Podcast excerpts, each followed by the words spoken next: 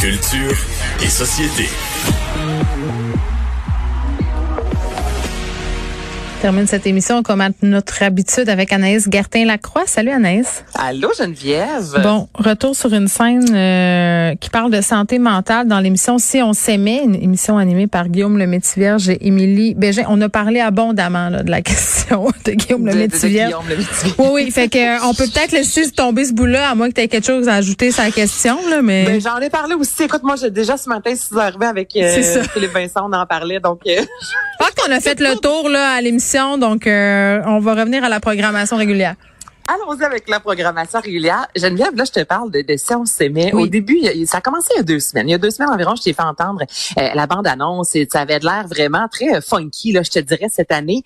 Et j'ai, honnêtement, j'embarque, là, Geneviève, là, et je conseille... Mais tout le monde aime ça. C'est fédérateur tout le monde écouter cette euh, série-là. C'est la troisième saison. Et hier, entre autres, ça a vraiment fait œuvre utile. Moi, c'est la première saison. Bon, écoute, tu sais, c'est la première. On place les choses. Deuxième saison, on a parlé beaucoup notamment de sexualité mm. avec un des candidats qui était asexué. Non, mais c'est rare qu'on voit ça. Puis moi, je salue honnêtement, euh, la, je vais dire le courage ben, de ces les gens. Les gens sont game d'aller parler de leur vie sexuelle à la télé. Là, quand c'est pas une vie sexuelle euh, commune, là, tu sais, quelqu'un qui est pansexuel ou qui est asexuel, ou tu sais. Ben ça non mais ça faut le faire là, tu sais puis même que tu parles de, de, sexe ou que tu parles de ta santé mentale, le fait d'aller s'asseoir déjà dans la vie, je, je, je pense que ben, moi j'ai consulté, sans doute que toi aussi, euh, tu sais tu t'assois devant un psychologue, là faut que tu te mettes à parler. Déjà ça c'est intimidant, imagine-toi de savoir qu'il y a une, caméra et que ce sont des centaines de milliers de personnes qui vont voir ça, tu sais faut vraiment le faire. Donc moi je salue tellement cette émission là qui met de l'avant euh, vraiment plusieurs problèmes qu'on rencontre dans notre vie. Puis moi il y a pas un épisode où je me reconnais pas au moins une fois. Donc, les gens qui disent ça n'a aucun sens, écoutez ça, là, s'il vous plaît, là, puis je peux vous garantir que pour le couple, ça fait vraiment du bien. Et hier, c'est ça, il y a une candidate, euh, Geneviève Stéphanie, qui a 41 ans, qui a environ 6 ans de ça, elle a fait une dépression majeure. On parle mm. vraiment de burn-out. Et je vais te faire entendre un extrait hier de ce qui s'est passé à l'émission. Puis ça faisait longtemps que j'avais pas fait de crise d'angoisse. Et ça m'a pogné solide cette semaine. ça a été très difficile. J'ai vraiment pris conscience qu'encore une fois, j'en avais pris trop. Un peu trop. Et malgré toutes les bonnes intentions, je voulais t'annoncer ce soir que j'allais quitter l'aventure. Ah oui?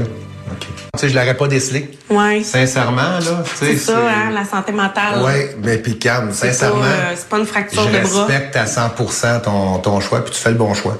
Oh mon Dieu, c'est tombé touchant ce bout-là, Geneviève, de Hey, on a passé du temps ensemble et je l'aurais jamais su. Puis c'est vraiment de voir ça tout bonnement, euh, deux euh, amis qui prennent un verre ensemble de vin, qui jasent de la vie. Puis là, la fameuse réaction qu'on a tous déjà eu de « Ah, mon Dieu, je m'attendais pas ça de toi. » Tu comprends? Là, de voir ah, ça comme ça à la télévision. Non, mais j'ai trouvé ça beau parce que c'est une réaction qu'on a souvent. Puis elle qui répond, ben, tu sais, c'est pas une, justement, c'est pas une fracture du bras, c'est pas une fracture du tibia, tu sais, la santé mentale. C'est pas parce que je, euh, on a ri aujourd'hui puis on hmm. a passé du bon temps ensemble que en arrivant ce soir à la maison, tu sais, je vais pas me taper une méga crise d'angoisse, je vais pas faire l'insomnie. Mais ça a comme fait du bien. Tu comprends? Ben, oui, ça fait du bien. Puis ça, fait du bien. Ça amène une réflexion intéressante. C'est vrai qu'on a souvent euh, ce préjugé-là sur les personnes qui ont des troubles de santé mentale ou qui font des dépressions.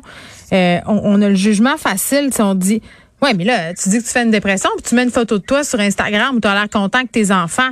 Ben, c'est parce que les gens qui font des dépressions sont pas couchés dans leur lit 24 heures sur 24, là, ont aussi le droit d'avoir 5 minutes de bonheur par jour, là. Tu sais, c'est comme si on était, euh, qu'on était vraiment figé dans une image euh, X de ce, de ce trouble-là. Ben oui, et puis c'est au même titre que euh, on a déjà parlé toi et moi exemple de suicide ensemble, ok? Puis hmm. moi les gens qui me disent ah mon Dieu, t'as pas l'air de ça. Puis je suis comme, mais tu t'attendais à quoi? Parce que pour situer les gens, c'est mon père qui s'est enlevé à la vie, mais tu t'attendais à quoi? Est-ce que je passe le restant de mes jours à pleurer? On dirait qu'on s'attend souvent que, en voyant la personne, tout de suite, on va saisir, OK, est-ce que cette personne-là est vraiment heureuse? Est-ce que cette personne-là fait une dépression? Et ça ne veut rien dire. Donc, hier, cette scène-là, je te le dis, là, j'ai tellement trouvé ça beau. Puis là, je suis allée lire les commentaires sur les médias sociaux des gens qui ont commencé à s'ouvrir.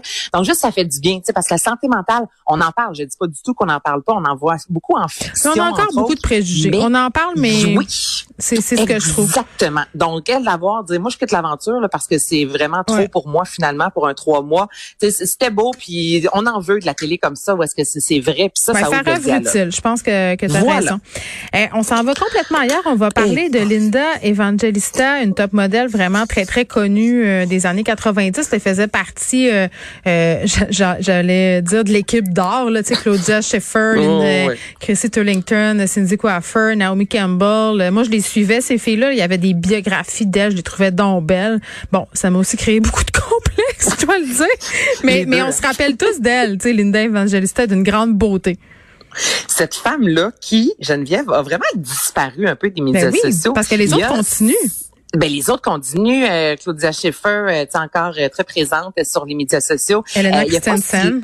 Ben, ils sont, sont, sont pas mal toutes là encore, Naomi Campbell, tous Ouais. ces gens-là, mis à part cette fameuse Linda qui, euh, c'est vraiment, elle est active sur les médias sociaux. Elle publie des photos, mais ce n'est jamais des photos d'elle euh, qui datent du présent. C'est toujours des photos justement dans le temps, dans les années 90. C'est là aujourd'hui, elle a Hmm. publié sur les médias sociaux, mais tout qu'un message racontant son C'est histoire, triste, disant la vérité. Puis elle dit aujourd'hui, je fais un grand pas pour écrire ce que j'ai vécu durant les cinq dernières années. Puis elle dit qu'elle a été brutalement défigurée par une procédure qui est le cold sculpting euh, Zeltic. Donc ça, c'est pour faire fondre la graisse. Très populaire, hein? On voit plein de pubs de ça là, sur les médias sociaux. Même des vedettes qui s'associent à ça ici chez nous au Québec, là, qui vont recevoir des séances gratuites. Ils se font traiter les bras souvent. euh, en tout- Souvent les bras, traiter. le ventre. Donc Ouais. c'est vraiment avec le froid qu'on fait fondre cette Mm. graisse-là. Moi, je vais t'avouer que je ne pensais pas qu'on pouvait faire ça au visage. J'ai vu Mais ça justement plus. beaucoup sur les médias sociaux, Ouais. euh, surtout justement le- les bras, le visage. Mais elle, euh, puis on dit que son médecin elle raconte que son médecin lui avait pas dit ce que ça pouvait causer. Son corps a réagi différemment. Donc au lieu de faire fondre la graisse, son corps a créé, imagine-toi, de la graisse. Donc elle s'est vraiment retrouvée défigurée avec des cellules graisseuses dans le visage. Et là, on voit quelques photos d'elle passer. Je t'en ai envoyé une. Écoute, je pense qu'on a Ben, pu la voir sortir de chez elle exactement deux fois dans la dernière. dans les C'est son gang-pain, son visage aussi. On peut questionner autant qu'on veut la- le culte de l'apparence et tout ça, mais n'empêche que c'est quand même la réalité. C'est avec ça qu'elle gagnait sa vie. Puis c'est vrai que moi, j'ai rien contre les interventions esthétiques. Là, je pense que tout le monde le sait.